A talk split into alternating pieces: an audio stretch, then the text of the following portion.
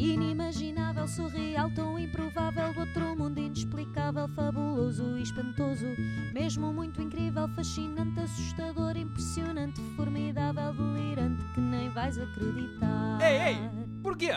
Contado ninguém acredita. Estava em trabalho em, em Bucareste.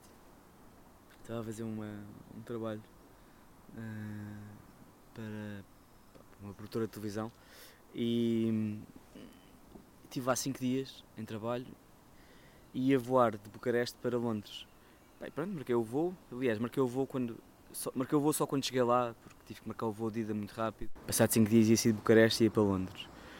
Entretanto faço o check-in, passado não sei, um dia do voo, faço o check-in, apanho o táxi, Ahm, pá, chego ao aeroporto, se calhar já um bocado em cima, não sei, Ahm, e vou entrar na segurança pá, e mostro o meu, o meu bilhete, não é? tipo, a cena digital, e, pá, e o senhor diz-me, olha, esse, esse avião não é de Bucareste, esse avião é de Budapeste, o senhor está em Bucareste. E eu, desculpe. "Ah, não, deve ser engano, peraí. E eu tinha ido a Budapeste, pensei, mas se calhar é. Foi eu que me enganei e trouxe o boarding pass errado. Voltei para trás, não. Epá, e não queria acreditar. Tipo, ch- chorei a rir, basicamente. Mas tu estavas sozinho? Estava.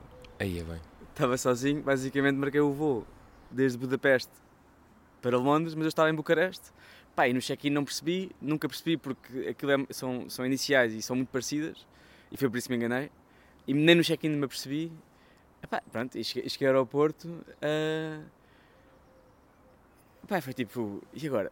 Pá, para já fiquei a achar, pá, que gajo idiota.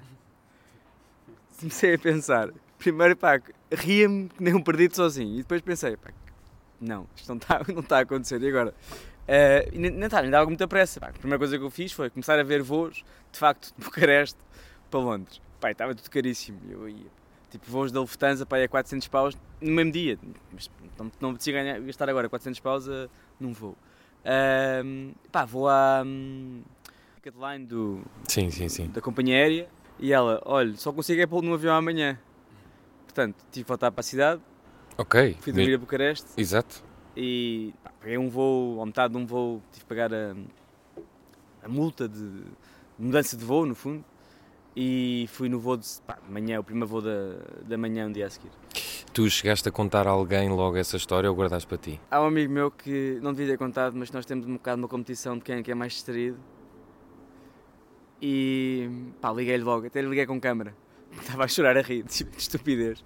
Até lhe liguei com câmara. eh, e não sei o que é que lhe contei. Aquela coisa que foi tipo, pá, estou-lhe a contar isto, isto está aí contra mim, porque, pá, porque nós temos esta coisa de quem é que é mais distraído e quem é que tem histórias mais, mais surreais de distração. E tu começaste a ganhar aí nesse dia ou não? Eu, acho que ganho umas coisas e ele ganha noutras. Acho que somos, há pessoas distraídas e há pessoas com distrações diferentes. pá. Eu acho que esta distração é distração que só podia acontecer a mim.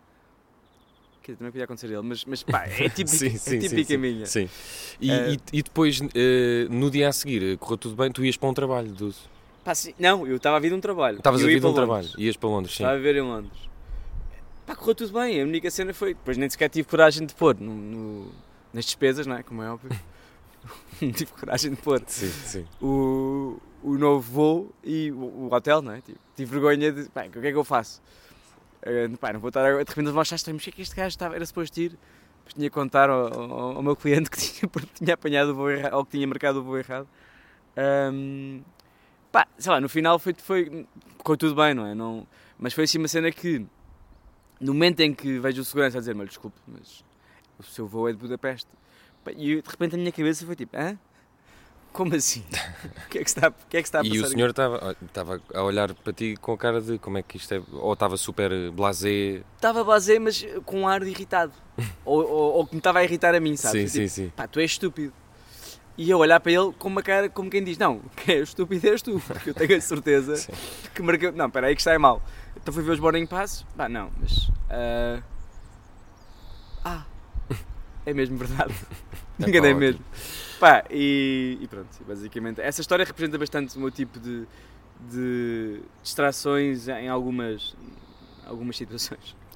Ora bem, eu estou aqui à conversa, já não fazia isto há algum tempo, é verdade, com o José Sarmento Matos, fotojornalista que também se distrai.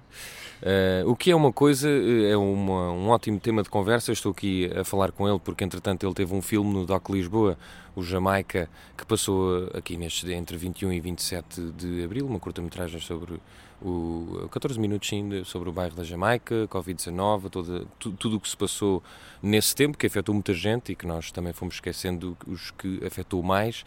Eh, José, eh, para além de trabalhares para uma data de jornais e de já andares nisto há algum tempo, e nós só temos eh, quatro anos de diferença, penso eu, portanto, quando comecei a olhar para a tua carreira, comecei a pensar o que é que eu estou aqui a fazer, mas enfim, isso é o que cada um vai, vai fazendo a sua vida. Mas olha, essa questão da, da, da distração é interessante porque uh, um fotojornalista tem que estar sempre muito atento ao que se está a passar em qualquer trabalho. Mas, por vezes, uh, uh, quando acontece a distração, como é que tu resolves isso? Imagina que o teu foco vai para o outro lado. Estás ali durante um mês a trabalhar, ou duas semanas, e de repente tu consegues estar sempre completamente focado. Não há um momento em que a cabeça vai para o outro lado. Como é que isso se faz? Como é que isso se resolve? Bem, no meu caso eu acho que eu tenho distrações fora do trabalho porque sou um bocado escapes de, de tanto, tanto foco em algumas coisas quando estás a trabalhar, seja, seja fotojornalismo mesmo, ou seja fotografia documental, hum, tens que estar sempre presente. E às vezes estás presente na vida de outras pessoas, não é tua, e se calhar traz-te de alguma forma uh, distanciamento da tua própria vida e das tuas próprias coisas, acabas por, por distrair. Um, claro que quando tu estás a fotografar alguma coisa.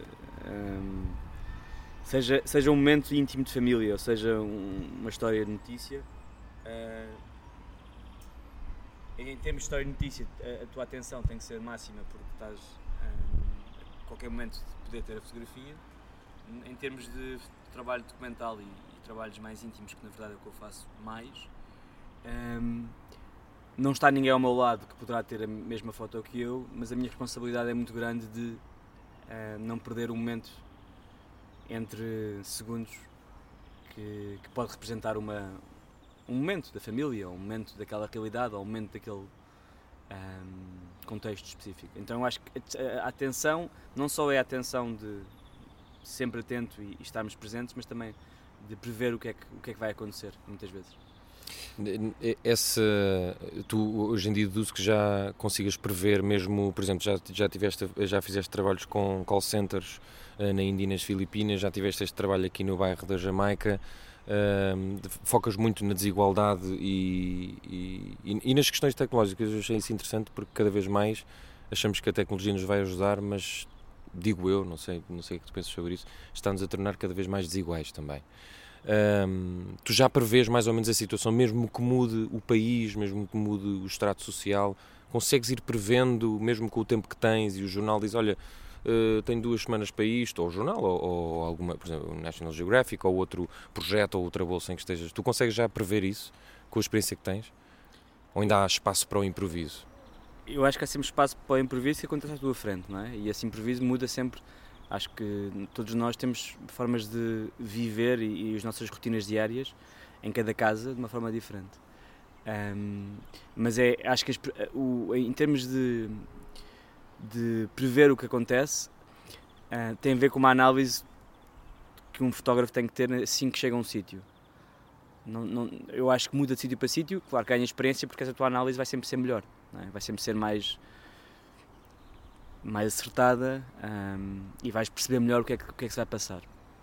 Mas, mas sim, eu, eu sinto que, que com experiência o meu timing e, e o, as minhas, os meus tempos e a minha análise de, de, do que está a passar à minha volta e, e, e também em termos de respeito destas pessoas que estão, que estão ali, não é?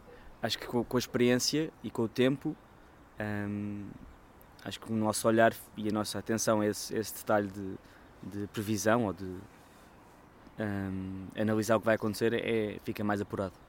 Eu, eu tenho uma dúvida, estava a ver a tua, o teu trabalho no, no bairro da Jamaica, aqui para o DOC Lisboa, fiquei com uma... Tenho sempre esta dúvida quando falo com colegas fotojornalistas, se o vosso... Se o vosso estamos aqui com um bocadinho de vento, espera aí. Esta vez agora. Isto agora ouve-se. Ouve-se teu não sigo, neste é que sigo. Okay. Ahm, se vocês, quando estão a trabalhar, o vosso objetivo, para além de uma boa fotografia e de contar bem a história, é deixar de existir para aquelas pessoas. Bem, eu acho que isso depende um bocadinho de, de. Lá está.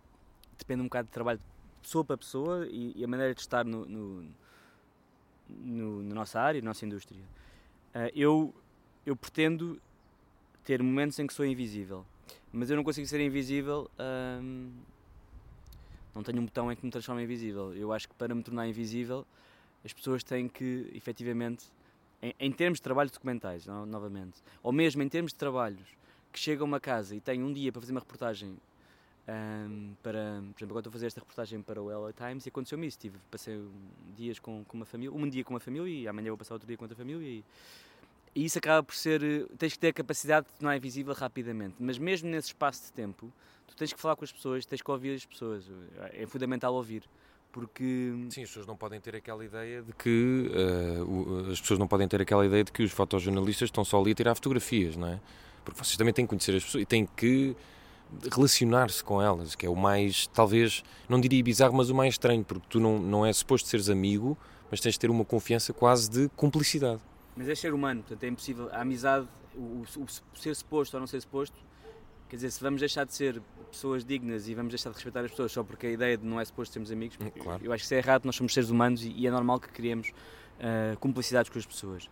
Agora, ahm, inclusive, é muitas vezes eu chego a sítios, ahm, se não tiver pressa, sem câmara ou com a câmara no saco. Ok. E, porque eu acho que a câmara, por um lado, é uma razão para eu conhecer estas histórias e é a minha forma de contar histórias, é a minha forma de eu próprio também ter eh, a oportunidade de aprender muitas coisas eh, com as histórias que vou, que vou contando, mas é um objeto que perturba, não é?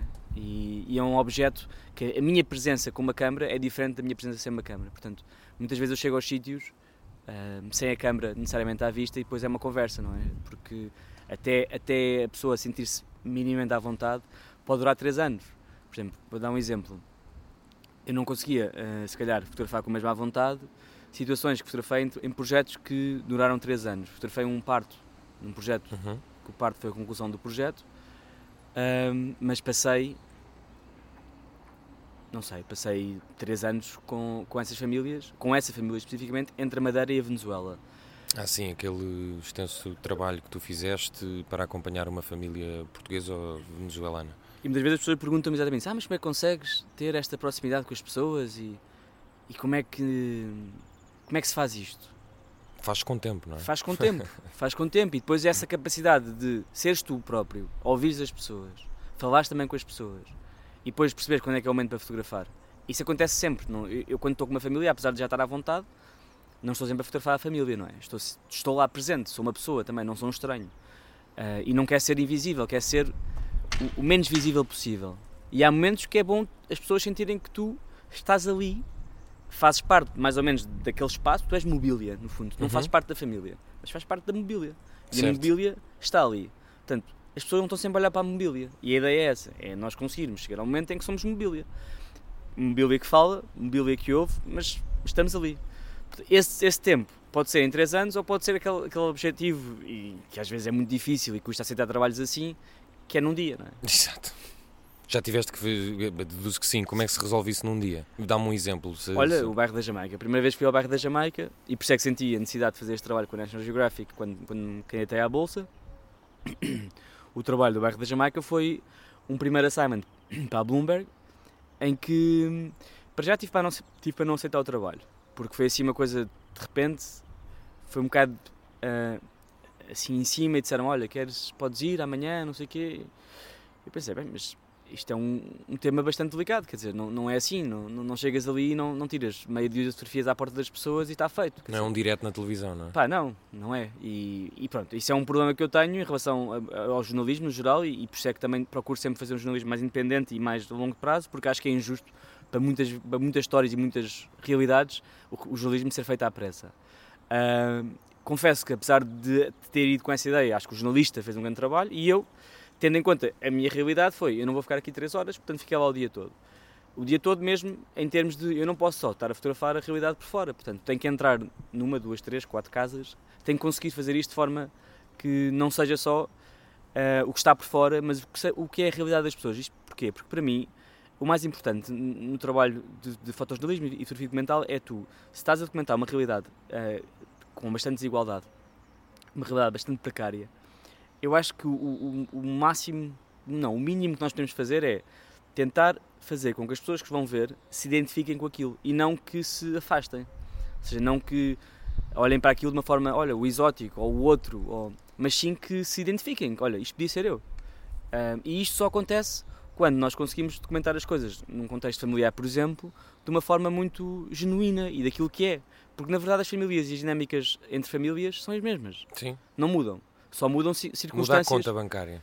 Mudam circunstâncias de o que é que tu podes ter, quais é que são as oportunidades que tu tens, um, a falta delas, a questão económica. Um, agora, só nos vamos identificar e perceber o, o que é que se passa no mundo se de facto tu percebes, é pá, eu podia ser aquela pessoa. Portanto, nesse trabalho foi um desafio grande porque não só era um tema muito sensível, e é um tema muito sensível, como eu tinha um dia para conseguir Uh, que, as que, as pessoas me, me vissem as portas. E, depois não é só esse o problema. Eu penso que tu disseste isso numa, numa, numa pequena entrevista que te fizeram, não sei se foi à, à rádio uh, ou, ou, mesmo ao site do National Geographic, e eu fiquei com essa ideia de que nós já conhecemos a realidade do bairro da Jamaica. Ou seja, as pessoas já sabem, quer dizer, sabem o que é que se passa lá, não, não conhecem as pessoas, mas é, é há uma, uma, Essa ideia de exotismo, é, é, infelizmente, é assim, não é? Portanto, nós sabemos que aquilo existe, não queremos muito ligar, mas de vez em quando há umas notícias, né, que seja porque a polícia vai lá ou porque um político vai lá. A, a minha dúvida é, é, é, e faço esse desafio, essa pergunta, como é, que se, como é que nós tratamos disso? Ou seja, como é que nós não fazemos com que se seja indiferente ou com que haja uma condescendência? É como agora a guerra, não é? Agora a guerra, de repente, já parece que estamos habituados a ver aquelas imagens. Um fotojornalista ou um jornalista estão lá há meses, há meses não, há semanas, há meses sim, há dois meses pelo menos, um, e eu interrogo-me sempre, tento-me pôr na cabeça deles e pensar o que é que nós vamos contar agora, depois das pessoas. Já, já começa a ser normal, não é? Porque uhum. como, é que, como, é que tu, como é que se faz para que não seja normal? Epá, imagina, eu quando decido ir ao bairro da Jamaica e, e quando decido fazer esta, esta candidatar-me esta bolsa, eh, era exatamente para contrariar isso, porque eu a ideia do que é normal é uma ideia que nem sequer o jornalismo queria é, são os Estados que criam, não é? A ideia do Estado sobre o que, o que é pobre e o que é rico, é, e esta, esta diferença é sempre, seja, seja que Estado for, é sempre marcada, é sempre presente, não é? E o que é, e o que é marginal e o que não é marginal, e o, que é problemático e o que não é problemático. Isto é uma questão de poder. E isso é uma coisa que está implementada na nossa sociedade, infelizmente. Acho que as pessoas não são capazes de ver para além disso. Ou, ou, ou não querem ver para além disso. Uh, então é muito mais fácil pôr as, as, as, realidades em sacos. No caso do bairro da Jamaica, uma das coisas que me mais fazia confusão antes de ir ao bairro da Jamaica era ver os títulos constantes. Em alguns jornais portugueses, não, não com exceção de bastantes também, de bairro problemático, de bairro marginal, de uh, isto, aquilo e, e, tudo mais uma coisa. Quer dizer, que, que é, é, é surreal para mim perceber que um, um bairro que envolve que, que, tem três prédios em que vivem 700 famílias, tu podes generalizar isso. E quando tiveram um surto de Covid, foi tipo, o bairro todo estava com Covid, quer dizer, tiveram 16 pessoas com Covid em maio de 2020, e foi um problema, porque depois isso afetou a relação que essas pessoas tinham com pessoas exteriores ao bairro, com idas ao médico, com idas ao centro de saúde. Percebes? Isso, isso, isso é um problema.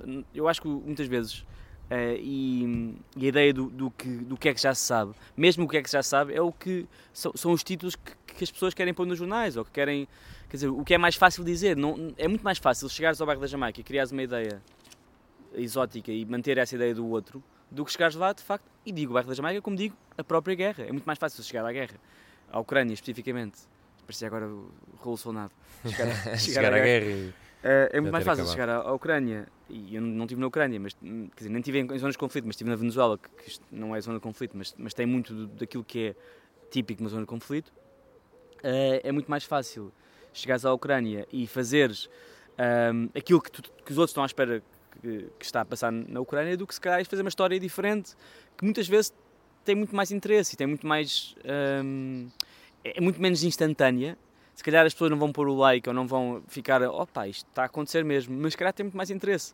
Uh, eu acho que é essa profundidade que falta muitas vezes ao jornalismo rápido. E isso é uma pena, não é? Porque não, não tem a ver só com, com, com a questão do jornalista, tem a ver com a questão de, de orçamentos. De... Mas é quase antagónico, não é? Rapidez e profundidade. Às, às vezes não, às vezes é possível, mas uh, no jornalismo que corre, é essa profundidade que estás a dizer, aliás, esse tempo, porque tu, o, que, o que tens uh, é tempo. O que tens ou o que não tens, ou o que fazes com que seja tempo, não é? Porque no jornalismo de dia a dia parece que nunca há tempo. Uh, e isso leva-me a outra, a outra questão. Dentro disto, depois já, já, já fechamos aqui o tema, mas. Uh,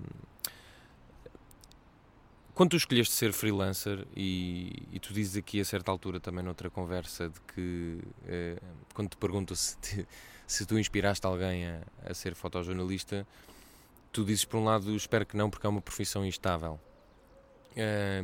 nós todos já estamos assim um bocadinho cansados de dizer sim, de facto isto é instável, agora até em off estávamos a dizer que o jornalismo é mal pago. Mas, mas essa instabilidade é só isso ou há outra instabilidade na tua profissão? De outro género? Do género de. Porque tu dizes que os temas vão ter contigo. Ou, seja, isso, isso quer dizer que, vamos imaginar, o, tu passas um, vamos imaginar, 30 dias, metade estás à espera que um tema te caia, ou imagina no início, no início era assim, como é que tu, como é que tu fizeste isso? Bem, há bocado também off estávamos a falar sobre projetos falhados, não é? Sim, isso era da minha parte. Portanto, os teus, pelo menos, as pessoas foram, não me parecem nada falhados. Não, não, mas é que os meus falhados não se veem, não é? ok, certo. É... Pois os meus veem. Portanto, se calhar eu posso dizer que os projetos que funcionam bem são aqueles que vêm ter comigo. Fora aqueles que eu estou a procurá-los e a fazê-los e não funcionam, não é? Mas. Queres-me dar um exemplo, só para se perceber? Eu, eu, isso, isso, isso, tem graça, não estava à espera que dissesse isso. Um Posso dar um exemplo? Pá, eu fiz um projeto e que na verdade, pá, gosto muito do projeto, mas. Lá está, eu também adoro os meus projetos falhados. gosto muito do projeto, pá, mas nunca pegou. Pá, para já porque eu tenho esta cena de me interessar por coisas bastante diferentes e que não interessam a ninguém. Isso. Mesmo a Madeira e a Venezuela, pá, não interessam ao mundo. Quer dizer, é uma questão. Porquê a Madeira e a Venezuela? Interessam a mim como português, são coisas que me interessam a mim. Que eu quero saber mais. No fundo, são, são razões para eu descobrir mais, sei lá, fatos históricos. Uh, imigrações, uh, datas importantes, um, estes fluxos que, quer dizer, que vão para um, para um lado e voltam por uma razão, quer dizer, que eu nem sequer sabia que havia uma imigração grande da Madeira para, para a Venezuela desde os anos 50. Aprendi porque, porque de repente estava na Madeira e, e, tinha milhares de pessoas a falarem comigo em, em espanhol, em castelhano, e eu percebi, eu dizia, mas eu sou português, eu também falo espanhol, mas, e, e, é, mas eu também, hein? então de repente comecei a perceber que havia este, este fluxo de migração em 2017 para a Madeira. O trabalho que não correu bem, ou, ou vários, mas posso, posso, dar um exemplo, que acho que é o que eu tenho mais pena, que até gostava de, de eventualmente continuá-lo. Vamos pá, arranjar aqui financiamento um, neste podcast. Pá, não sei, não, não acho que seja possível. um, pá, eu em 2000 e, portanto, eu, eu, a minha relação com Londres é, é muito, muito forte e o Brexit afetou-me, não é? Uh, pessoalmente. E em 2016 tinha acabado de vir da, do trabalho do projeto que fiz na Índia, nas Filipinas, foi um, um projeto de, de, independente e decisão própria e de investimento próprio, que depois felizmente consegui vendê-lo bem e, e abriu muitas, muitas portas. Aliás, esse trabalho na altura foi publicado várias vezes e foi o que me abriu a porta para começar a trabalhar com o New York Times, em 2016 ainda. E nesse ano, em 2016, estava em Lisboa, vim, vim, vim a Lisboa e, e, comecei a fotografar com, com, uma câmera nova e essa câmera mandou uma câmera para casa e disseram-me, pá, faz alguma coisa. Eu, ok. E entretanto fui para, fui, fui, fui para Gibraltar. Pá, porque estava com esta cena do Brexit, tinha acabado de acontecer e pensei, Gibraltar, por que não? Pá, 97% das pessoas votaram uh, no referendo para ficarem na União Europeia. E eu estava curioso, mas porquê? Pensei, deve ser pela fronteira com a Espanha e tal. Bem, comecei a, a investigar, bem, comecei a perceber que havia uma história muito grande por trás disto, porque o Franco fechou a fronteira depois de um referendo em 67 que foi falhado, que o Franco sugeriu que houvesse uh, soberania conjunta entre Inglaterra, entre o Reino Unido e, e Espanha. Os, os disseram que não. Uh, portanto, fechou a fronteira e fechou a fronteira tipo parede, e isso foi um impacto, houve um impacto muito grande no país, Gibraltar, desde essa fronteira fechada, em que basicamente ficaram fechados ali e tiveram que trazer muitas pessoas de Marrocos, depois tiveram que trazer muitas pessoas, houve uma imigração muito grande da Índia. Bem, é um sítio que é muito pequeno e tem uma multiculturalidade brutal. Ou seja, eu fascinei-me tanto com a multiculturalidade que quase que me afastei da questão do Brexit. Então, de repente, cada vez que ia a Gibraltar, só queria fotografar uh, a realidade uh, do Hanukkah dos judeus, a realidade do, do Vale dos do, da, das famílias indi, hindus, um, a realidade de celebrações eh, de Ramadão das famílias muçulmanas. Ah, e havia um bocado de Brexit, mas para mim o que me interessava ali era esta realidade tão multicultural num país tão pequeno por várias razões históricas. Ou seja, os, os hindus foram parar a, a, Gibraltar e é uma das comunidades maiores na Península Ibérica de hindus por uma razão muito específica. Uh, os, os, judeus é, é, pela Inquisição, não é? Mas no final, esta história, eu entrei tanto nesta ideia Sim. cultural e das pessoas e das famílias, não sei o quê, que, e também tinha a, a relação entre a linha que divide uh, Gibraltar e, e, e La Linha, que é a zona fronteiriça com Gibraltar, que é uma diferença uh, muito grande um, em termos de pobreza uh, e em termos de. Um, pá, em todos os termos, mas acima de tudo em termos de habitação é, é, é, é muito grande. Um, e comecei a tentar fazer esse paralelo também entre um sítio e outro, porque normalmente ficava sempre de um lado da linha a dormir. Bem, no final, eu acho que fotograficamente o trabalho estava. Ah, ainda faltava mais a, a portanto, a realidade inglesa que existe muito em Gibraltar. Eles sim, celebram sim, o dia da independência e aquilo é de repente... E mesmo aquelas casas, parece aquilo quase um cenário de filme, não é? Aquilo parece Mónaco. Mas tem uma fronteira com um sítio que, que é super pobre. E, e porquê é que eles não querem ser espanhóis? E porquê é que os espanhóis eh, tratam daquela zona fronteiriça tão mal? E, sei lá, ali, há várias coisas que, acima de tudo, desculpa, é eu estava interessado em saber mais sobre estas, estas pessoas. Estavas interessado, pronto, esta realidade. Estava... Aliás, eu estou interessado em saber mais depois do que, me estás a dizer. É, pá, é um país que não interessa a muita gente. e pá, o Brexit, pá, o Brexit interessa-me a fronteira com a Irlanda do Norte e a Irlanda do Sul, o resto não me interessa. Uh, pá, e se calhar faltou alguns, se calhar, momentos mais factuais e mais jornalísticos e menos íntimos e menos familiares e menos culturais para poder vender a história. Pá, mas fotograficamente eu gosto muito daquilo. E, e eventualmente vou continuar, ou um dia, isto é o meu problema, um dia faço um livro. Sim, exato. Isto é o meu problema com Mas, mas então esse trabalho está feito, falta essa componente mais jornalística, mas está feito. Eu não sei o que Portanto, não podes já dizer que está falhado, porque tu, não, tu chegaste a tentar vend tentaste vendê-lo e foi sempre... foi sempre... Foi publicado uma vez, numa cena, mas foi sempre falhado. Ah, então não se pode, se for publicado... Não, mas não é... foi mal publicado. não, não, pá, não fez justo. Imagina, é falhado. Eu, eu faço contas à minha cabeça. O quanto é que tempo, não é, não é dinheiro, é o tempo que eu investi ali. Eu fui ali, pá, aí, pá, aí 10 vezes em que ficava. A primeira vez que fui, fiquei lá um mês. Aí, ok. O ano passado fui ao sul de Espanha uh, e pá, e de facto Gibraltar não é uma viagem que eu, que eu guardo na minha Você não fiquei em Gibraltar, fiquei em Lavinha. Pronto. Que é mais interessante, apesar Sim, de... uh, e portanto há muita gente que não, quando muitas pessoas vão lá ver os, uh, os os macacos, não é? Sempre a subir. Eu nem sequer subi. Sim. Eu achei aquilo um roubo, portanto não quis subir, não quis, não vou subir para ver os macacos, não, coitados, deixa lá estar. e portanto tu és a primeira pessoa que esteve 10 vezes em Gibraltar. E tive Gibraltar. um mês. E tive um mês, um mês. a primeira vez. Uh, epá, mas, eu, mas eu mesmo assim ficava, eu fiquei interessado com o pitch que me fizeste, eu fiquei interessado em ver o trabalho, percebes? Eu mostro. pá, o trabalho, por acaso, uh, há pouco tempo já estive naquela, pá, olha, desisto fiz uma publicação no Instagram pai, com 10 fotos do trabalho. Ah, pronto. Uh, pois, porque as pessoas agora vão ouvir e se calhar vão ficar interessadas. E, se calhar o que devias ter feito era, era, contar isto assim. Talvez assumis, olha, isto não correu bem, se mas está assim aqui. já vendia, não era? Sim, exato. Tipo, quase aqueles olhinhos daquele emoji que é, que é assim meio a chorar, não é? Sim, sim. Assim. sim, exato. Eu devo ter mandado um, porque eu estou sempre a mandar esse emoji. Uh, mas, pá, sim, isso é um projeto falhado, mas eu acho que esses projetos falhados. E, e por isso é que eu não, eu, eu não faço a fotografia ou fotojornalismo com a ambição de. Epá, tenho algumas ambições, como é óbvio, mas a minha ambição é conseguir que o processo um, de trabalho seja um processo em que eu aprenda também. Um, e claro que as dificuldades são muito grandes, e há bocado estamos a falar sobre dificuldades. Tu perguntaste-me, para além da dificuldade de indústria, um, que a dificuldade de. que se havia outras dificuldades sim, sim, sim, sim, relacionadas com, com, com o jornalismo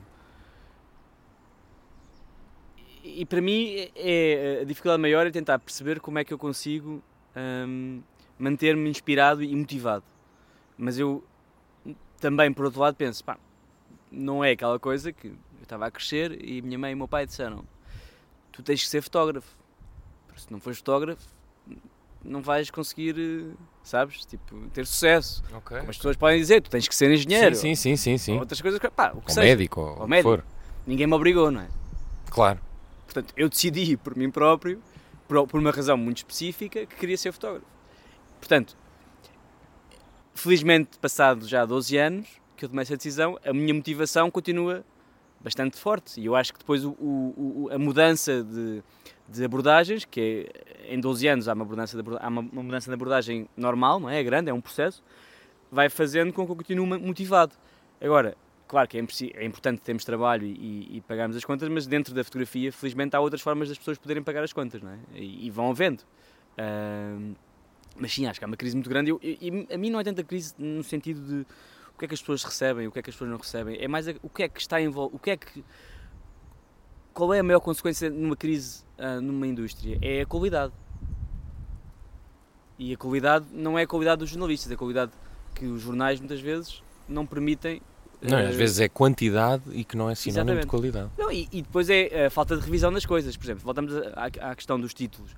Pá, os títulos de ainda outro dia uh, saiu uma coisa que tinha a ver com o bairro da Jamaica, isto só para dar um exemplo, não vou dizer qual é, é o jornal, posso dizer que não é o Público nem o Expresso, uh, saiu uma coisa muito específica de, sobre o Rafael Leão, que é um jogador de futebol que é do bairro da Jamaica, um, que é muito amigo do, do rapper Kid Robin, com quem uh, colaborei no, no, no, projeto da Jamaica, uhum. um, e está a fazer um programa de futebol para juntar zonas de, quer dizer, com mais como não é atrito, mas que já tiveram algum tipo de problemas dentro da, da, do Seixal, diferentes bairros, um, e usar isso de forma a que. Mas tiveram problemas entre eles, quer dizer, são, são usar isso entre formas de, de, usar o futebol como forma de ligação de comunidades. Pronto, e nós sabemos o que é o bairro da Jamaica, e, as pessoas têm essa ideia, é um bocado a ideia imaginária, não é? Porque depois também nunca foram lá e acham é que isso, se chegar é a um é sítio vão ser roubadas ou vão ser uh, esfaqueada, quer dizer, é uma coisa completamente surreal, é uma ideia imaginária das coisas. E nós todos criamos, tal como criamos, a ideia de se eu digo a alguém que vou para, para a Ucrânia, vão achar que eu chego à Ucrânia e sou logo morto. Não há sequer. É, chegas e, e levas tá um feito. tiro, não é? Acabou-se. Não vais ter vaga guerra nenhuma que vais levar logo um tiro quando chegas ao aeroporto. As pessoas têm essa ideia, é, é a ideia imaginária. Uh, é, é, esse imaginário de, de, das realidades. E este título que uh, de facto falava sobre uma, um trabalho do, do Rafael Leão e uma, um envolvimento entre, entre, entre, não só ele, mas várias pessoas que, que estão nesse projeto. E dizia: um, Rafael Leão, um, qualquer coisa como ajuda bairro problemático. E sabes o que é que me faz mais confusão? É que muitas pessoas do próprio bairro partilham isso sem, sem ter noção do que é que está ali dito. Sim. Sim, bastava dizer bairro onde nasceu, não é? Pá, isso, isso faz-me confusão. Essa, essa, essa. É mais fácil. É mais fácil tu pôs esse título. Não, porquê? Porque isso vai, vai logo. É identificável, não é? Não, Como já se criou a imagem do bairro da Jamaica, as pessoas já vão saber. Ah, mas, pois mas já é sei. erradamente identificável, claro, mas, claro. mas cria logo essa, essa, essa atenção às pessoas. Pá. E, e a semântica uh, no jornalismo é, é muito mal usada, pá, infelizmente. Ou erradamente. Sim, Erradamente, sim, e, e, infelizmente. Clickbait, aliás, é anterior ao clickbait. Essa, essa velha questão de, de. não é politizar, mas de, de criar polémica a partir do título, não é? Porque as pessoas hoje em dia já não clicam no título, aliás, vem o título, vêm as gordas e nem sequer às vezes abrem, até porque os textos estão muitas vezes fechados uh, em Portugal. Um, eu tenho muita gente que não lê, tenho amigos meus que não leem porque não querem pagar. Isso por acaso, na, isso, isso é uma. Antes de fecharmos esta, ainda tenho mais tenho alguns assuntos, mas. Mudar o que é que eu subscrevo. Não, não, não, não. Sim, Zé, o que é que andas aí a ver? Uh, o que é que não pagas? O que é que pagas? Não, porque a fotografia. Uh, tu, tu, sofres muito com isso, com a questão de fechar o artigo, depois as pessoas não veem o teu trabalho, depois publicas. Uh, ou não? É, é essa nova questão de. Porque tu, eu vou, uma pessoa vai ao teu Instagram e tem lá muito o teu trabalho. Um, mas tu também és dono do teu trabalho, não é? Portanto, podes sempre publicar, ou, ou há, não há restrições, não é? Não, não. Há, há, restrições em alguns clientes específicos. Não podes ali os créditos, não é? Sim, algum, alguma restrição depende do contrato que tens pois, com, também. com quem trabalhas. Uh, não interessa com quem tem que restrições, não vou dizer agora não, claro, não. mas, mas por exemplo, uh, incomoda-me porque eu não subscrevo nenhum jornal francês e quando trabalho para os jornais franceses ou para o Le Monde ou para Libération não ver as minhas coisas. Pois. Uh, então o que é que eu faço? Peço ao editor o, o acesso. Pois, pois. Não, mas está bem, mas Pá, isso... Porque quer ver, não é? Sim, tipo, claro. E também não posso comprar o jornal, alguém tem que comprar um jornal por mim em, França. Ou... E sim. É, agora, outras pessoas verem... Epá, eu acho que as pessoas... não, não, eu não quero que as pessoas vejam ou que estejam a, a consumir jornalismo por, por- para ver o meu trabalho, mas sim porque têm interesse em, em, de facto consumir jornalismo. Ahm, portanto, eu, eu quero acreditar que, que cada pessoa, pelo menos uma ou duas, eh, queria acreditar, acho que é um bocado utópico. Como tu disseste há bocadinho, é- é- as pessoas cada vez querem menos pagar essas Sim. subscrições ou. Pelo menos em Portugal. No outros Sim. países, sim. Ah, Sim, Há outro tipo de cultura também. pois, mas é uma cultura Como aqui que... chegou-nos muito rápido. Olha, isto agora está tudo fechado. Não é? É pá, mas eu não percebo porque. Quer dizer, então e, e como, é que funciona, como é que funciona o. a criação de notícias, não é? Quer dizer, Pois, como é que, é, como é, como é que se paga? Como é que se paga o jornalismo? pois, pois. pois. E se as pessoas querem ter, querem não é? ter informação e querem Claro. ter. Deviam, deviam pagar por isso, não é? Mas, Mas era preciso haver outra, diria, operação de charme, não é? Por exemplo, eu, eu, eu penso no, no meu caso, eu às vezes escrevo coisas que eu sei que amigos meus vão querer ler e não houve um, vá, também não posso dizer que são muitos que querem ler, vá, dois ou três, e não há nenhum que diga, não, está bem, eu desta vez vou pagar. Ah, porque não há aquela coisa do pago só este, não é? Pago sempre só ah, durante dois, duas semanas, tem que ser duas semanas, um mês, portanto não há isso. Portanto, há... olha, isso é uma coisa que lá fora existe. Pois, pois, pois, pois. É, tu poderes pagar. Se calhar aqui já existe e eu estou a ser injusto, mas pelo menos não, não me estou a lembrar. Alguns jornais têm isso já. Se calhar cá também. Pois. Pá, não sei, eu acho que às vezes esse trabalho que eu faço para jornais, ah, assim rápido, nem sequer quero que as pessoas vejam. Sinceramente, acho que quero que as pessoas leiam o, o- que está lá e, e o trabalho. É, é o teu take da lusa, não é? Eh, Os jornalistas às vezes têm que fazer takes da lusa e não gostam. eh, Esses, esses- os teus trabalhos às vezes são os teus ta- takes da lusa. Às vezes corre muito bem e quando corre bem eu partilho no Instagram ou partilho. Por exemplo, no meu site não há nada deste trabalho. No meu, tra- no meu site só tem o meu trabalho pessoal e. pessoal, quer dizer, pessoal independente. E, e e depois faço uma coleção de vários. ah, ah, publicações, não é? Mas não, não é. Olha, agora vou pôr a reportagem toda que fiz Sim. para o Washington Post. Agora vou. Pá, não. Às vezes corre muito bem e, outras vezes corre menos bem. To- Todos os trabalhos que estão ali, tu, tu gostas daqueles trabalhos que estão no Instagram? De todos? Ou algum que tu hoje olhes e. No, no Instagram, Sim, sim. Por exemplo, como, como já percebi que está ali um bocadinho a nata da nata, Não, Ah. ali está um bocado de tudo. ok. Tanto ponho ali coisas pessoais como. Pá, não, eu acho que o Instagram, às vezes gostava de fechar o Instagram. Pá, mas justo não tenho coragem. Porque acho que as pessoas são bastante dependentes do, do Instagram e depois esta ideia do. do- então, mas eh, ponho a que horas? E eu, já- pá, eu já, tô, já, já passei isso, já estou. Eu quero publicar alguma coisa e publico. E pronto. Sim. E escrevo uma porcaria qualquer e já está. Ah, já me deixei de preocupar com coisas tipo layout e como é que está isto, como é que agora devia pôr não sei o quê, sabes? Aquelas coisas que depois a tua vida é isso. não é? E, pá, a minha vida não é, não, é, não é gestão de redes sociais ou de um Instagram.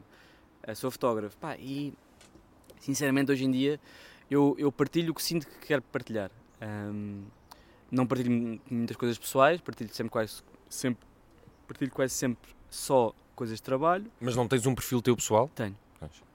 Uh, porque também é uma forma de poder ver, por um lado, com os meus amigos, né? e, Pois, pois. e poder coisas E ter poder, uma vida também. e poder há- pôr coisas fora- mais, sei lá, mais. mais distrações. mais distrações, né? contar as minhas distrações. histórias de Bucareste e de, Exato. E- essa, é outra, essa é outra questão engraçada. Ahm, eu deduzo que nos teus trabalhos tu tenhas que. Aliás, deduzo não, nós já falámos sobre isso. Esse foco às vezes é, é- às vezes é um mês em Gibraltar, outras vezes são semanas em- na, na Venezuela. Ahm, quando o trabalho está feito, dá para. Não é esquecer, mas guardar aquelas pessoas numa gaveta? Não, Nunca? não. Porquê? Pá, porque eu passo, se calhar, se passar três anos com uma família, ah, essas pessoas não são pessoas só, não é? São pessoas próximas de mim. Eu passo natais com eles, quer dizer, eu ah, respeito muitas pessoas que dizem que temos que manter, pod- possam dizer que temos que manter uma distância, pá, eu não concordo com isso. Mas de comprar prendas e tudo, de, Não, não, de mas haver sou um essa- ser humano, não é? Estou Sim, ali, sim, sim, sim. sou um ser humano, estou ali, não, não faço nada que possa influenciar o trabalho, mas eu não sou, não, não deixo de ser uma pessoa, não posso de repente tornar numa pedra, posso ser mobília durante um bocadinho, mas Sim, sim. não deixa de ser uma pessoa, não é? Mas acho que essa ideia do eh, eu e o outro é uma ideia que eu, já na minha vida pessoal e a fo- a forma como eu analiso as coisas sobre a qual eh, eu estudo ou, ou- ou investigo e gostava que as pessoas também olhassem para essas realidades sem ser o outro, eu não posso pôr no papel de eu e o outro, naque- naquela, naquele contexto específico. Portanto, não. Ah, Mantenho-me em contato com as pessoas, muito, pré- muito próximo. Já tive situações em que não aceitei, mas não só por uma questão de trabalho, mas também por questões religiosas, que fui convidado para ser padrinho de crianças. A sério? É, Epá, isso é espetacular. Que fixe. Epá, mas é muito difícil. Tiveste de dizer que não? Sim. Queres dizer porquê ou é melhor não? Posso dizer porquê? Primeiro, porque não sou religioso. E muitas vezes, Pronto. para qualquer pessoa que. ah, quer dizer, que quer batizar um, batizar um filho, em princípio, convém ser alguém que tenha a, a mesma fé. Eu sei, mas. Eu acho que as quero pessoas escondem as que aceitam. Eu quero acreditar que sim. Sim, não, não, mas o princípio é esse. Eu quero acreditar que sim. Porque não é? aquilo é uma, uma comunhão, não é? Com... E depois, é, eu apesar de estar próximo das pessoas, e eu sou amigo das pessoas, eu preocupo-me com as pessoas, quer dizer, a não ser que esteja a fazer um projeto sobre um tema que seja um tema de. Imagina que estava a fazer um trabalho sobre. ah, por exemplo, já fiz um projeto em Portugal, na altura desenvolvido com apoio, não foi apoio, mas com a ajuda da APAV, sobre violência doméstica. E Sim. imagina, se estivesse a fazer um trabalho sobre os agressores de violência doméstica, apenas. Bem, não, era um bocadinho mais difícil eu conseguir ter um envolvimento com estas pessoas num contexto de. Acharias esse trabalho interessante? Fazer sobre os agressores? Acharia. Não, não, Também, também, também. Acharia. Mas pronto, aí calhar, lá está, eu não conseguia Sim. eh, se- se ter empatia com estas pessoas. A imparcialidade A aí é muito empatia, difícil. que acho que é o mais importante nisto, Empatia. é o que faz com que tu, quando estás naquela realidade, no caso do- da Madeira, ou qualquer família, família, a tua empatia naquele momento, a não ser que eu faça jornalismo diário e que vá e volte, tudo bem, mas eu estou ali. As pessoas abrem-me as portas, eu fico em casa das pessoas. As pessoas recebem-me no Natal. Dão-te comida. Dão-me comida e muitas vezes dão-me comida E guarida, talvez. Pá, percebes? E, e é difícil tu esque- manteres essa, essa capa. Nesse não caso, a, empatia não te distrai. Não te pode distrair. é? Empatia? Sim. Não. Porque eu acho que. Porque tu sabes que também no fundo estás a fazer um trabalho, não é? É, é meio. É difícil. seja difícil gerir isso. Mas imagina, tu vais para o trabalho e eu acho que. Sei lá, vamos no trânsito ou vamos no. Ou vamos no comboio. No trânsito não consigo ter muita empatia. Mas no comboio consegues, No pá. comboio consigo. É importante. Gostava de ter mais empatia no trânsito, mas não consigo. Ah, Mas mesmo assim é Não, um bom trabalho, sim, não é? sim, Ter sim. empatia no, no trânsito. Eu acho que ter empatia é, é uma coisa que faz parte de ti como ser humano. E como jornalista, pá, uma coisa traz à outra. Ou seja, a tua, a, tu seres tu faz com que as pessoas te abram as portas de forma mais genuína. Se as pessoas percebem que tu estás ali como um, um- a analisar a realidade como um objeto de trabalho, as pessoas vão sempre se sentir desconfortáveis. E é Certo. isso é que faz com que eh, seja difícil entrar num bairro da Jamaica em termos de reportagem, seja difícil entrar no, no, no 6 de Maio, pá, etc, etc. Porque as pessoas estão já fartas que as histórias e, e os títulos e Sejam sempre os mesmos. sempre os mesmos. Ah, pá, portanto, eu acho que é importante é, essa. No fundo, so- somos iguais, somos, estamos aqui, os- as somos, somos duas pessoas. Eu estou a contar a tua história e eu gostava que outras pessoas vissem a tua história como pudesse ser a história deles. Só consigo fazer isso com empatia. Deixa-me perguntar-te uma coisa. Estamos aqui já na reta final do. Agora parece que estou a fazer um relato a um jogo, não? Começa o ti-ti-ti-ti. Ahm, Uma pergunta difícil que eu Ok. gosto de fazer a outros colegas, fotojornalistas. Eh, a questão de, de trabalhos sobre desigualdade.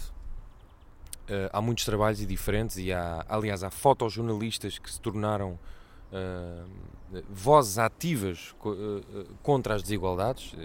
Estão na ONU, na, na- na ONU, sim, nas Nações Unidas, na Amnistia Internacional. Como é que tu achas que o teu trabalho se diferencia dos outros? Ui. Pronto, e agora deste aqui eu vou bem. e depois tu respondes. Posso-te mandar uma mensagem? Ah, e tu pões só o som da mensagem Sim. e as pessoas depois adivinham. Sim. Por exemplo, eu gostei muito desse trabalho das, eh, das vítimas de violência doméstica.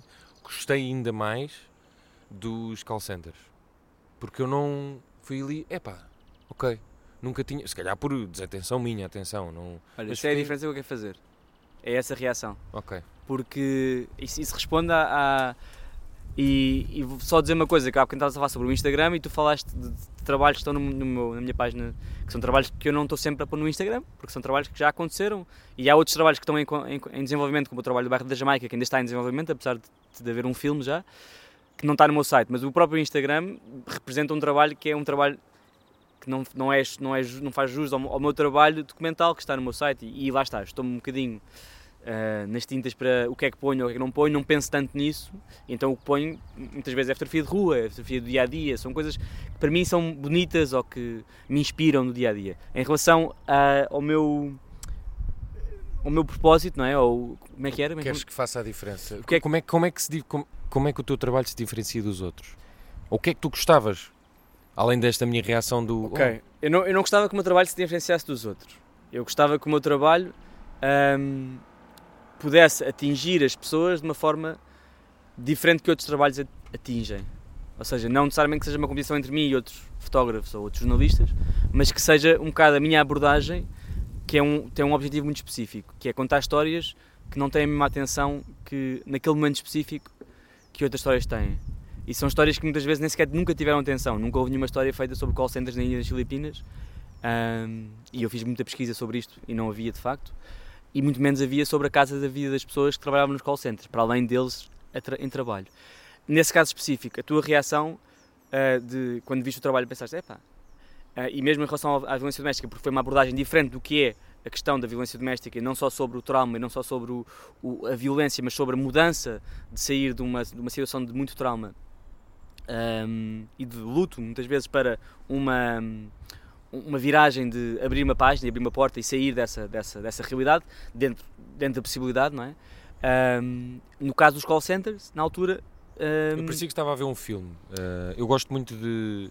Sou muito aquela pessoa que adora bandas sonoras e faz filmes com as bandas sonoras na cabeça. Estou na rua e estou a ver ah, isto. E o, eh, esse trabalho remeteu-me para, para um filme. Parecia que estava a ver um filme, não no bom sentido. Uhum. Eh, Então, na altura, e acho que isto faz mais ou menos sentido em relação à, à, à pergunta que estás-me a- que me fizeste agora sobre o que é que eu quero fazer Uhum. mais ou a minha diferença entre o- a minha abordagem dos outros.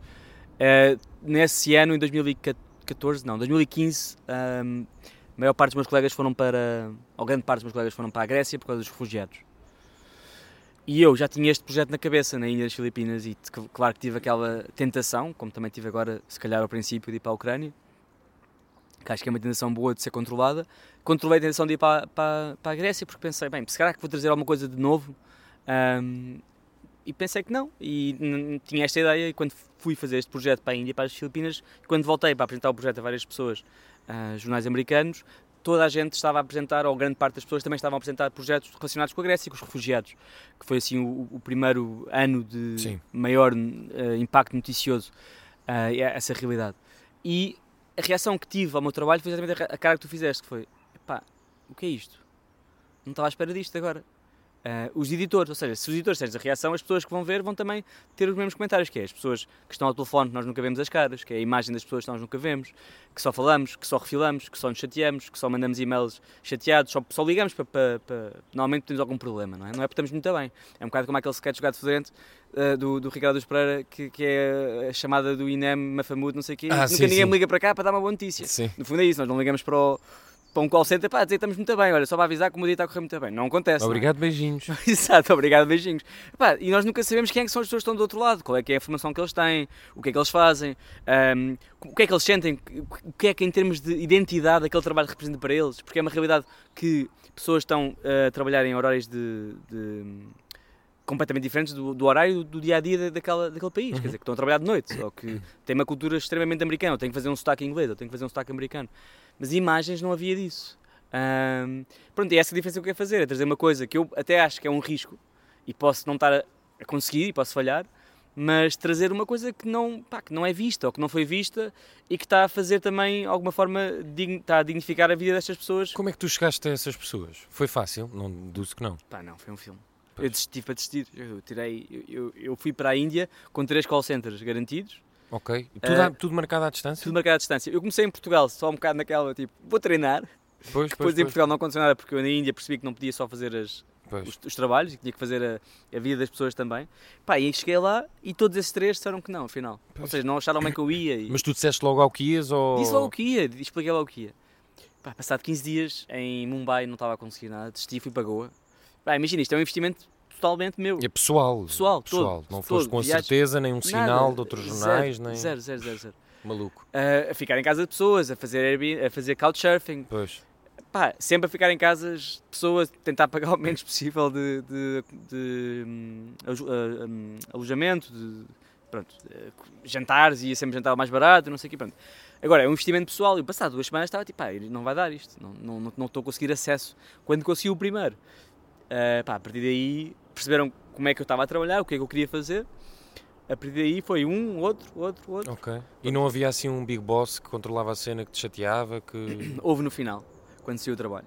A sério? Nas Filipinas. Ok. E o trabalho saiu já, já, já cá estavas, não? Ou estavas em Londres? É, pá, é-me diferente, podia estar lá, mas uh, foram pessoas que me deram autorização para fotografar e que não queriam que eu escrevesse o que escrevi. Pois.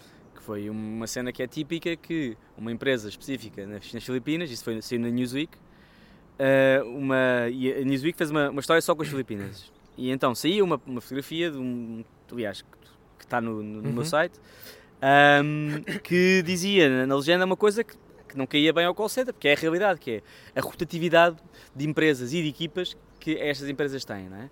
ou seja, de clientes que eles têm e, e, depois o que é que isso afeta, porque estão a rodar clientes, muitas vezes também têm de despedir pessoas. Um, pá, isso não caiu bem, é, foi um dado que eu tive de acesso de um, de um dos gerentes uh, e e recebeste um e-mail, um telefonema? Foi... Recebi um e-mail do, do dono okay. daquilo a dizer que, que, que a pedir-me para mudar, que tinha que mudar. E, e tu. E eu disse desculpe. Não. Então, mas como assim? Mas agora isto é. Estamos a fazer uma coisa comercial ou. Voltaste lá eventualmente? Uh, ainda não, mas esse trabalho não acabou ainda. Ah. Esse tema não acabou. Porquê? Se é que podes Esse tema acho que. Revelar. Digo isto há não sei quantos anos, portanto acho, acho que espero continuar a dizê-lo, mas fazê-lo também. Uh, esse tema é um tema que me interessa bastante no, no, em termos futuros, porque pois. a tecnologia, como falavas há bocado, cria bastante desigualdade. Não só desigualdade de acesso à tecnologia, mas também desigualdade de um, muitas das pessoas que têm trabalhos que, que vive, vivem e viveram desse, desse, da sua mão de obra, não é? do, do, do, seu trabalho, vão ser cada vez mais substituídas por tecnologia. Isso também é desigualdade. Não é? Uh, e um, o meu objetivo é, ao longo prazo, conseguir ter uma espécie de legado, não só sobre ainda as Filipinas, mas sobre várias, uh, não só várias línguas, mas como vários países, com histórias específicas. E tenho feito investigação, antes do Covid era para ter feito uma, mas pronto, não aconteceu e agora estou a, a, tentar voltar a isso, que não é, não é na Europa. Tens já as próximas viagens e os próximos trabalhos todos alinhados ou podemos saber qual é a grande história que andas aí atrás? Epá, não, porque estou dedicado a uma fase de trabalho para outro.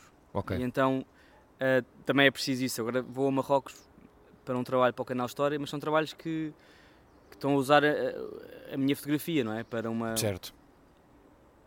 No fundo, para, um, para atingir um, um propósito. Deixa-me perguntar-te uma coisa, porque Ih, já vamos aqui em quase uma hora de conversa. Hum, tu falaste aí aqui a certa altura de uma razão para ser fotojornalista. Houve de facto só uma razão? Quando é que isso, quando é que veio a epifania? Bem, olha, se lixo, vou mesmo fazer isto. Pá, quando estava a ser explorado numa empresa de marketing digital, não foi muito difícil. Mas nada a ver com imagem ou. Não, não, estava, era consultor estágio, okay. mas nunca mais saí do estágio e uh, tinha 21 anos. Ah, então foi rápido. Pois, eu ainda fui explorado mais um bocadinho. Pá, pois, mas eu achei logo que não. Entre ser explorado e fazer o que eu gosto e tentar, pelo menos. Sim. Mas já, já viu o gosto pela fotografia? Não, Quer dizer, havia, mas o, o gosto pela fotografia surgiu numa viagem quando eu acabei o curso. Eu trabalhava enquanto estava a estudar e fui fazer uma viagem muito, uh, assim, rapidamente, vou-te explicar, de dois meses. Aquela típica viagem à Índia. Hum. Pela segunda vez que fui à Índia pensei, pá, que idiota que, que foi aquela pessoa que veio à Índia há, há seis anos. uh, mochila às costas, não sei o quê. Foste sozinho? Não, fui com amigos. E, entretanto, nessa viagem, um amigo meu levou uma câmera, o tal que temos uma competição de distração. uh, levou uma câmera fotográfica comprou pá, e, e eu quis fotografar com a câmera dele. Ele nem sempre queria carregar a câmera, eu carregava a câmera, fotografava e eu vou ali qualquer coisa, vou ver um clique. Um, e depois na, nessa viagem foi Índia e Indonésia e depois acabei a viver na Austrália, saí diretamente para a Austrália.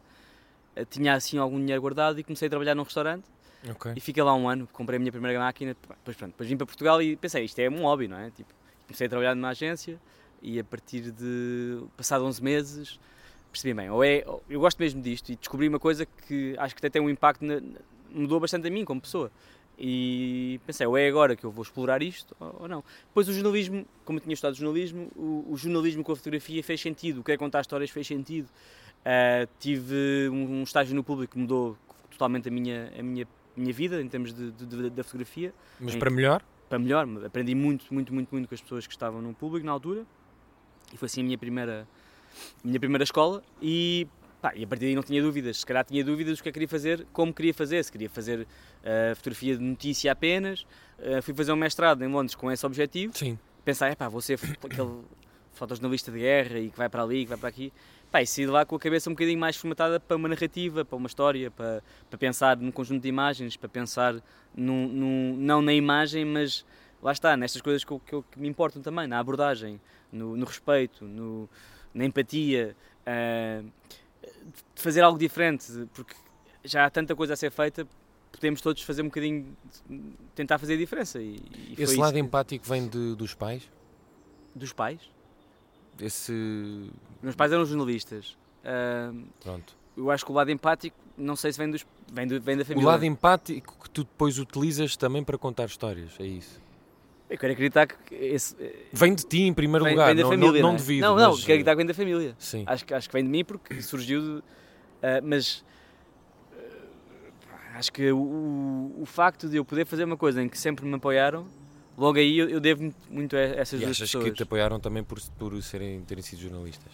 Ou não? Talvez. Ou não fazia Mas diferença? também apoiaram um filho que é músico e nem toda a gente apoia um filho que é músico. não é? Certo, certo, certo. Portanto, eu acho que os meus pais, nesse, nesse aspecto, eh, eu, pá, não só nesse aspecto, noutros aspectos, devo-lhes bastante, mas, mas ainda, ainda agora, eh, pais de amigos meus eh, eh, continuam a achar que eu, que, eu, que eu tenho um hobby, não é? Sim. Exato. qual é o teu trabalho? Pois. aquela- Ainda passado depois, e já viram os teus talvez trabalhos? não, já- talvez não, se calhar mas, já mas não. há um tempo, estás a perceber? Há pouco tempo. As pessoas ainda pensam, então, e, ok, e depois? O que é, que, é que fazes? Pá, isso é uma coisa que eu acho muita graça, que é tipo, pá, pois olha, faço isto, tem Mas graça. essa é uma boa pergunta. E depois disto, o que é que vais fazer? Não é disto, desta conversa agora, mas de um dia quando a motivação faltar. Eu não acho, faz que, ideia. eu acho que a motivação não vai faltar porque eu estou sempre a tentar mudar. Ok. Por exemplo, o Bairro da Jamaica, o filme, é um filme. Nunca, nunca pensei. Pensei, mas eu quero fazer filmes, mas eu, eu não quero fazer filmes da forma como o, o, o, filme documental normalmente é feito, que é bastante montado e há muita repetição das coisas. Eu sou contra isso. O meu trabalho fotojornalístico e documental tem zero disso e eu gostava de fazer filmes de forma a manter essa integridade, de não repetir cenas e não, de, e de não pedir isto e não pedir aquilo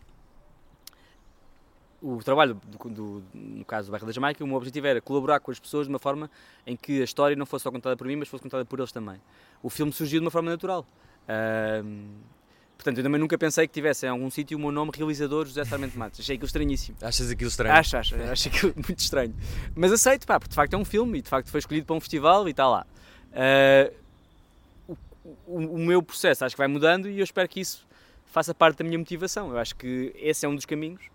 Ahm, o filme, não é? O vídeo. E outro caminho é também ah, afastar-me, por um lado, devagarinho, mas não só fazer uma coisa, mas afastar-me também da fotografia documental e começar a fazer coisas mais pessoais e até entre, entre documental e ficção, mas a assumir isso, não é? A assumir, Ok. essa, a assumir essa, essa, essa, Mas essa também ficção. com trabalho no terreno e tudo, mas eh, coisas que é uma mais coisa quase pessoais. crónica, crónica fotográfica, se é que isso existe. Pá, relacionar, relacionar a fotografia com, com, com coisas, com expressões pessoais também, percebes? Com, como, fo- como forma de expressão. É sempre como forma de expressão, Ok. não é? Mas nem sempre é sobre mim, não é? É sempre sobre outras pessoas. Certo, certo, certo. E, às, e, aliás, não, quando é fotojornalismo e, e fotografia documental nunca é sobre mim, que isso é um problema também no jornalismo, que é este, este foco no, no- no jornalista. Mas hum, fazer algo que possa ser uma forma de expressão, mas que tenha liberdade no, no que toca à ficção e o que é, o que é documental e o que, é o que não é documental. Claro que depois é, essa ficção é assumida, não é? Não, não posso deixar aquilo... A, a última pergunta eu vi em algum lado, nem que seja na- no teu site, eh, que em 2015 foste considerado dos melhores fotojornalistas, 30 melhores fotojornalistas, não é? Com menos de 30 anos. Eh, tu sabes que és bom no que fazes? hum, não, eu sei que tenho controle sobre aquilo que faço. E sei que tenho qual- qualidades pessoais e não só fotográficas que me ajudam no meu trabalho. Hum, essa é uma pergunta difícil. Mas. Isso me fiz com esta voz super séria, não é? Sim, sim. Ah, eu. Imagina, eu acho que a, explora- a exploração de outros meios e de outras coisas é porque já estás um bocado farto do controle que tens sobre uma coisa. Ahm, e não, há, não falhas tanto. E acho que há sempre a melhorar, mesmo, quando não, mesmo não falhando, há sempre a melhorar. Um, mas eu acho que a minha qualidade maior, e é o que me perguntam sobre ah, e como é que chegas a este sítio, e como é que fazes esta coisa, e como é que. Eu acho que tem a ver Eu com... acho que não te perguntei hoje. Talvez tenha perguntado, mas acho que não. Não fiz perguntas Não, não. sobre isso. Mas eh, pessoas que Eu querem percebi ser. que já, já estavas um bocado farto e Não, mas eu pessoas que querem ser fotojornalistas, percebes? Pessoas ah, que querem. sim, claro. A gente me perguntam como é que não, trabalhas isso, isso ainda bem que perguntam, para este claro. ou trabalhas para aquilo. E não, é, não há uma fórmula, não é? Eu acho que cada um tem as suas qualidades. E eu acho que a parte fotográfica é uma parte meramente, por um lado, técnica, por outro lado, de talento e de olho. Mas o olho trabalha-se. O olho também é técnico. O olho trabalha-se com filmes, com, com, com leitura, com tanta coisa que podes trabalhar o teu olho, ah, com prática. Mas eu acho que a minha maior qualidade, ou o, o que pode fazer de mim um, um bom fotojornalista, um bom fotógrafo documental, são as minhas capacidades pessoais de, de interação e de, e, de, e de escutar e de, e de estar.